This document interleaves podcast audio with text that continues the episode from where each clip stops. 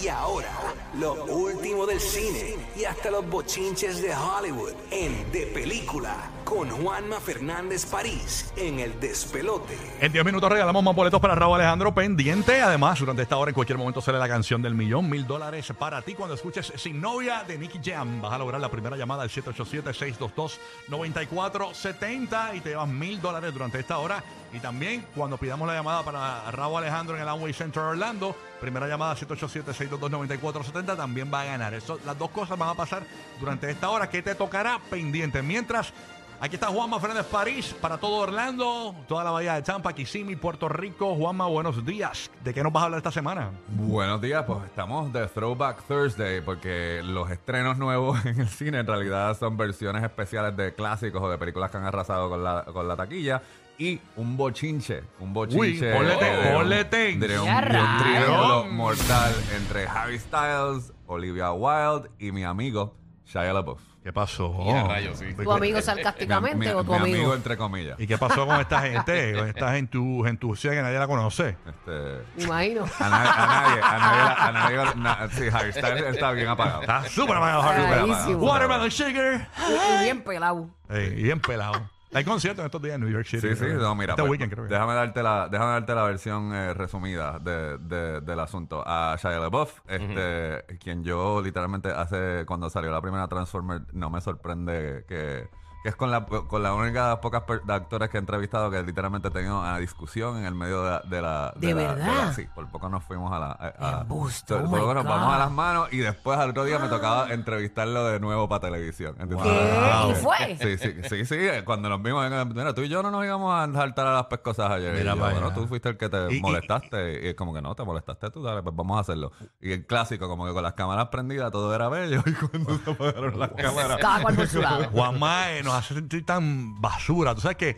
tu la última pelea que tú tuviste posiblemente fue con tu vecino porque estacionó su carro frente a tu casa. Bueno, y pero- él no, yo peleé con Shia, como Yo que- no tengo billboards con Shia LaBeouf, o sea, que entre y tú sabes, como que y Residente no hemos llegado a ese nivel todavía. Bueno, el punto es de que Shia LaBeouf eh, eh, hace par de años atrás, justo cuando explotó la pandemia, les, le- como les resurgieron unas reclamaciones de abuso psicológico y físico con uno de esos compañeros de trabajo en la película en la película Honey, que irón- irónicamente era una película que era sobre la vida de su papá, ¿entiendes? Así que nada, después de ahí, pues pasa lo que ha sucedido en, en la industria después del Me Too, que es independientemente de que se concreten las alegaciones o que lleguen a la corte o no, es de que te ponen una lista negra y disminuye tu nivel de, de trabajo.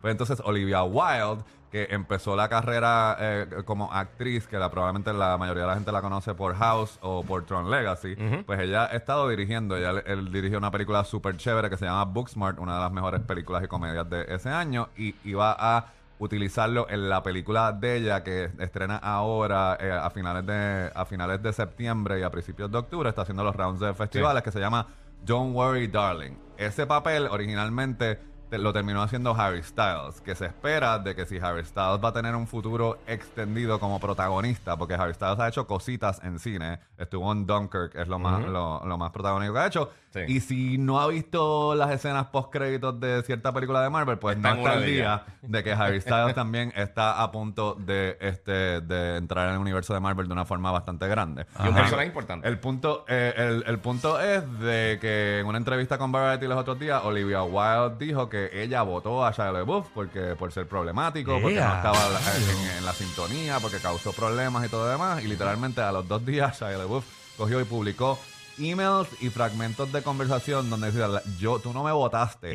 Yo, tú- o sea, yo renuncié a tu proyecto porque eres una directora tierra y no, no te pusiste a ensayar con tus, con tus actores. Wow. Así que ahí se toma y, y y- y entonces- y en el medio de todo esto, un señor ahí que se llama Francis Ford Coppola, que es el director del Padrino, Sí. que está haciendo una película nueva, pues finalmente esta Sin semana... experiencia. sí, sin Es nada. que o sea, No, director no, sin sí, Padrino. Apocalipsis Novatito, ¿entiendes? con buen futuro, con buen Drácula, futuro. Sí, novato, hay que aprender de todos los Este tiene errores. un viñedo, tú sabes. Ah, bueno. Sí, anyway, el punto es de que él le ha dado, él tiene una película nueva que va a costar más de 100 millones de dólares que está filmando a- ahora y le dio el- uno de los papeles protagónicos a Shia LaBeouf. O sea que aparentemente el toma y dame, de nuevo, como suele suceder, uno sabe si esto es planeado o si es casualidad o si es que entonces a Francis Ford Coppola le gusta jorobar el parto, como él, él está ah, financiando esa película fuera del sistema de estudios, ¿entiendes? Sí. Porque todos los que le han dado la espalda a, a Shia LaBeouf este, tiene que ver con los que están trabajando para los, los estudios. Esto se está financiando Sí, fuera, sí. así que... Mi ah, humilde opinión es que Sheila Buff llame a Coscuyuela y le haga una tiradera.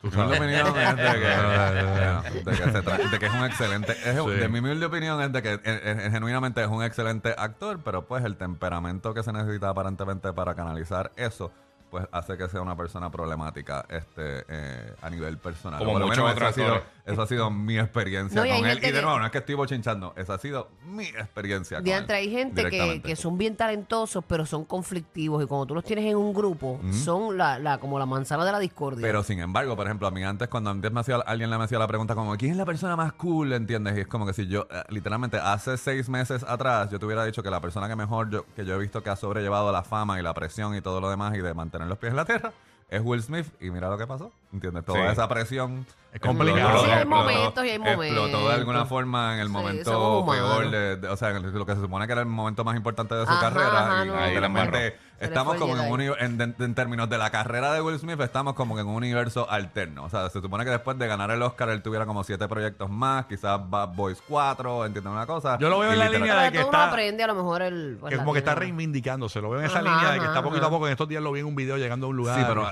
con él no va a ser, con él no va a ser como lo que tú dices, que aquí a los tres días el chisme se olvida. No, O sea, no, no, eh, es él que va a eso fue-. A Hollywood, Sí. a, a Hollywood le encanta un comeback, ¿entiendes? Es como lo mismo. Robert Downey Jr. estuvo arrestado, ¿entiendes? Sí. Parecía que no iba a volver a trabajar, haciendo televisión, haciendo álbums, ¿entiendes? Robert Downey Jr. literalmente hizo CDs. Si Usted se mete en Apple, él, él liter- él estaba buscando la forma de sostenerse antes. Claro. Y de nuevo, la aseguradora de la producción de Iron Man no lo quiso asegurar. O sea, él hizo Iron Man porque literalmente Kevin Feige y, o sea, Stan Lee en el momento Y Favreau más, también, sí. más nadie pues, es este personaje Sí. para la pantalla, pero el estudio, que en aquel momento no era ni siquiera Disney, y quizás por eso fue que se dio, porque era un poquito Exacto. más flexible, este lo consideraba un riesgo, ¿entiendes? Obviamente Pero cuando lo- se hizo el asegurarlo de para dinero- qué, asegurarlo para qué. El Por si- seguro. para- por si sea, se iba o, por no, sí, iba a grabar. Porque las películas se tardan de 6 a 12 semanas en filmar y si de Uh. momento tú pierdes a tu actor principal porque compró todo. una bolsa, una montaña de cocaína o se fue o, o se escrachó o lo arrestaron o te crea una crisis de relaciones públicas, Entiendo. pues ahí, eh, o sea, tú No necesitas- sabía que existía ese Eso- tipo de seguro. Hay una póliza que se llama eh, Completion Bond, que literalmente es que tú se la asignas a una producción y es que pase lo que pase, eh, la producción se tiene que completar. Y entonces hay cosas que son como que el deal breaker, que no, o sea, si tú pones a ese actor, yo no te doy el completion bond. Y eso fue lo que pasó con la primera exacto. a- Iron Man. O sea, que cualquier cosa que pasara, Iron Man. Pero nada, de nuevo, estamos en el universo donde Iron Man se completó y estamos eh, con Y no le dio mo, no le dio mo a Iron Man, no le dio no, ningún no tipo de- pasó absolutamente no le dio mo ni Anyway, para los estrenos de la semana que yo dije que eran throwbacks en términos para los que están en Puerto Rico, hay un poquito de sabor hispano y sabor caribeño. Hay una comedia dominicana que se llama La Trampa, que precisamente es sobre un revolú. ¿Sabes que las bodas o hay conexiones eh, eróticas y románticas inesperadas o se sacan todos los trapos a la, a- a la- a- de la familia? Sí. Pues esta es una de esas donde todos los trapos salen al aire y entonces alguien de las de las personas que está eh, molesta agarra una escopeta y se forma un salpa afuera. Eso es en Puerto Rico nada más. Esto ahora mismo está estrenando ta- en Santo Domingo Y en República Puerto Dominicana. Rico porque es, es de la compañía